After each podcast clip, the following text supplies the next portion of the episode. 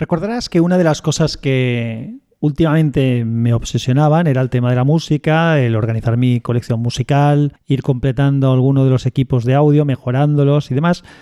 Eh, sigo con ese tema, ¿eh? ya, ya es un tema consistente. Llevamos, llevo más de un año con, el asunto, sigo viendo un montón de vídeos en YouTube y demás para informarme, sigo buscando cosas en Wallapop, en eBay y demás.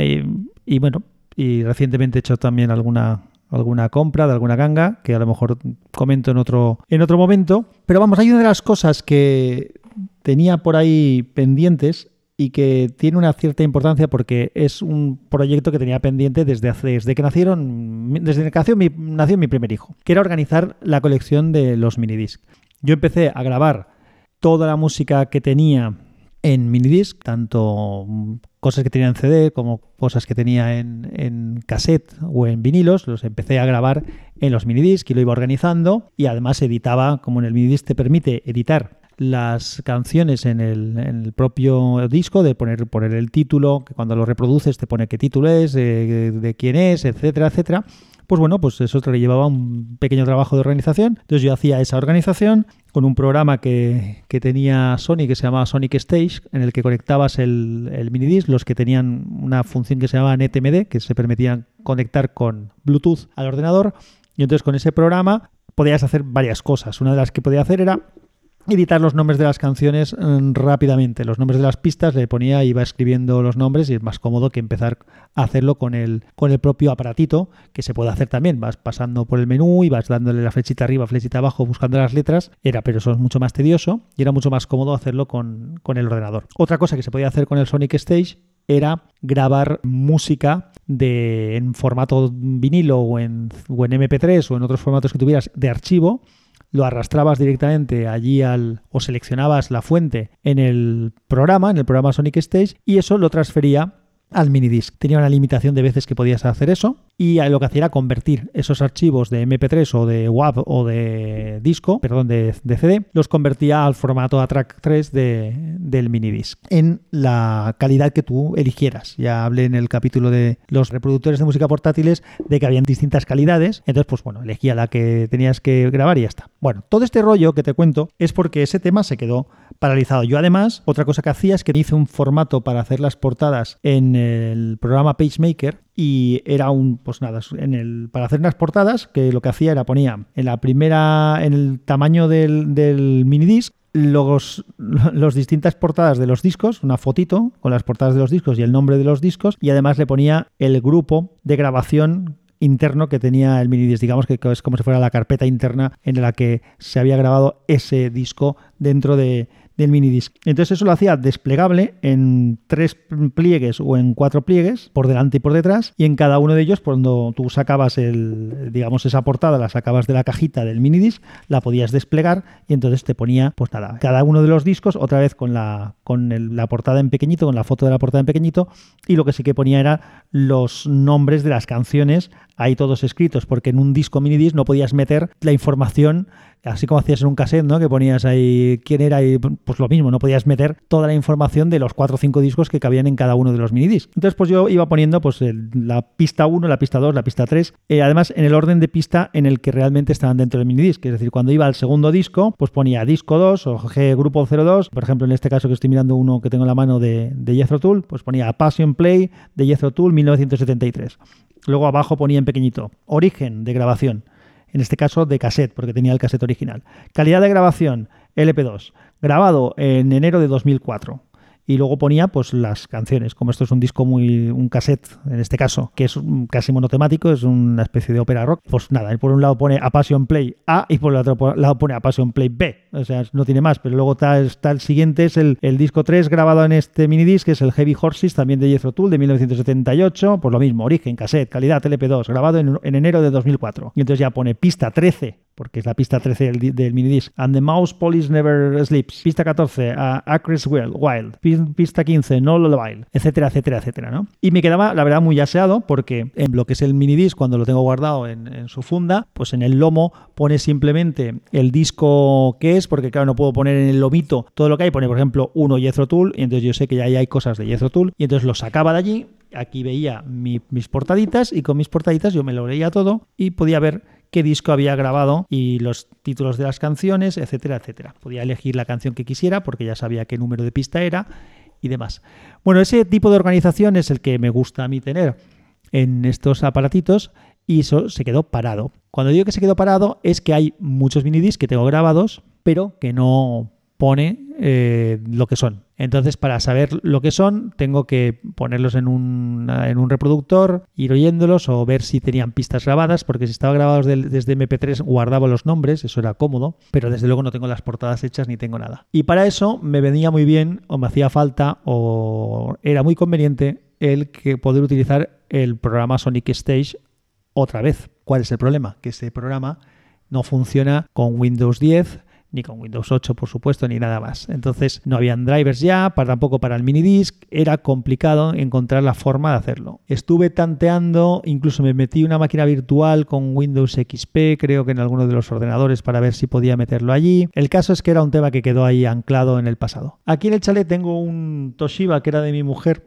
que está con Windows XP, y esa era una posible solución. Pero en lo que pasaba es que cuando intenté probar el tema este, primero, si estuvo alguna vez grabado el programa ya no estaba. Y luego, aunque tenía los CDs originales, no sé qué le pasaba al reproductor, reproductor de CDs del aparato, del Toshiba este, que no funcionaba correctamente. Así que el otro día me empeñé y dije, mira, esto lo soluciono, pero ya. Hay que resolverlo ya, porque ya es un tema que está pendiente de años ya y llevo todo el verano aquí y todo el confinamiento pensando en hacerlo y sin, sin hacerlo. Así que tomé la decisión siguiente. voy a probar a poner un, un DVD externo, una unidad de DVD externa que tengo USB, y a ver si desde ahí lo puedo instalar. Y si eso no funciona, pues ya tenía decidido que me lo iba a buscar por internet, localizar el programa, que seguro que en algún sitio lo podía localizar, grabarlo en un USB, una memoria USB, meterlo en el ordenador, instalarlo y a partir de allí funcionar. Pero aquí son estas cosas que suceden, que nadie sabe por qué, ni cómo, ni cuándo, ni de qué manera. Bueno, el cuándo sí, que volví a meter el CD antes de hacer ninguna cosa, aunque ya lo había probado, pero volví a meter el CD en el ordenador Tardó un rato, parecía que eso seguía sin funcionar como así había sido las últimas veces que lo había probado, pero de repente reconoció el disco y apareció en la pantalla el programa de instalación del Sonic Stage. Así que ya lo tengo instalado, ya lo he probado, ya me he reorganizado uno de los minidiscs y ahora me falta una segunda batalla, es decir, ya puedo organizar lo que es la información interna que hay dentro, metida dentro de los discos y la cosa que estoy resolviendo ahora y que todavía no tengo resuelta porque estoy dándole vueltas, vueltas a ver cómo hacerlo, es al hacer las portadas, porque he encontrado una forma, porque quería, quiero hacer las menos tareas posibles, ser lo más eficiente posible. Entonces, lo que estoy haciendo es que desde el Sonic Stage cuando tiene ya los títulos metidos en minidisc, por ejemplo, porque el origen era MP3, entonces en un Excel me he puesto ya organizado todo para copiar y pegar, copiar, pegar, copiar, pegar una por una las pistas y así por lo menos no tengo que escribirlas dos veces. Pero en algunos tendré que escribirlas yo, no hay ningún problema. Entonces lo que quiero es que ese Excel me sirva también para hacer la portada. Me lo he organizado de forma que me valga para hacer esa portada plegable que yo hacía. Lo que todavía no tengo resuelto y no he dedicado el tiempo suficiente a pensar es cómo haré y ni siquiera sé cómo lo hice la otra vez para imprimir la segunda cara y que me quede cuadrado. Porque claro, esto es, para que te hagas una idea, eh, un plegable de tres, de tres mm, de tres pliegues en el que me caben pues eh, uno, dos y tres, cuatro, cinco discos más la portada general donde se ven todos. Esto me mide de ancho 195 milímetros y de alto 70 milímetros. Entonces yo lo que hago es que distribuyo en 195 milímetros de ancho y 70 de alto, pues una de las, de las caras abiertas de este, de, esta, de, este, de este folletito desplegable pequeño. Pero claro, cuando imprima eso, ¿cómo hago para que la segunda cara me salga perfectamente cuadrada.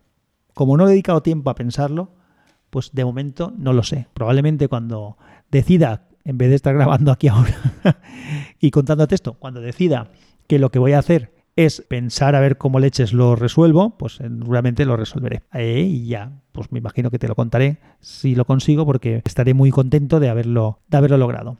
Pero bueno, de alguna forma lo que me alegra es que voy poco a poco cumpliendo esos objetivos de mi obsesión musical y, audiófila en cuanto a tema de aparatos de audio y demás.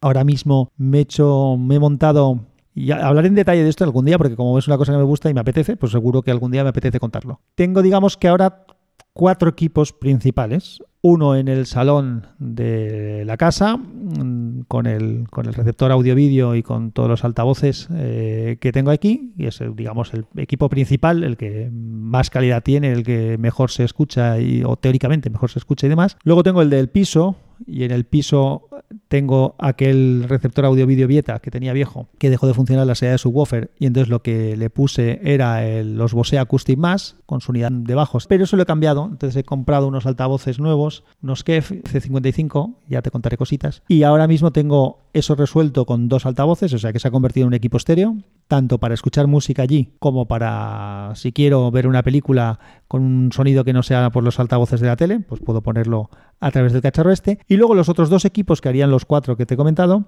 son los dos escritorios de los dos despachos. En el despacho, donde tengo el ordenador, en uno tengo montada una historia de la que estoy súper satisfecho de lo bien que se escucha y en el otro pues también tengo montada otra historia. Y ya como te digo, en algún momento pues eh, desgranaré en detalle cómo he montado cada uno de los equipos, qué componentes tiene y qué me parecen o qué me satisfacen más de unos o de otros. Pero bueno, lo que quería contarte hoy era eso, que este tema sigue en mi cabeza, es decir, sigo con el asunto este al 100%, con el rollo de, de, la música y de, los aparatos y que es un problema, ¿eh? porque como siempre estoy mirando cosas por Wallapop y demás, pues al final me entra la tentación de ir cambiando cosas o comprando nuevos ir cacharreando. De hecho, el otro día lo comentaba en el Slack de el Slack, sigo diciendo el Slack de WinTablet, en el Discord de wintablet.info, comentaba por ahí que no tengo últimamente ganas de cacharrear ni de investigar en, en, aparatos electrónicos tipo teléfonos móviles, tablets, ordenadores y demás. Donde cacharreo ahora mismo es en equipos de audio. En fin, cada yo ya he dicho que yo voy por ciclos y ahora este este es mi ciclo. Así que nada, ya te seguiré contando cosas en otro momento. Un abrazo y que la fuerza te acompañe.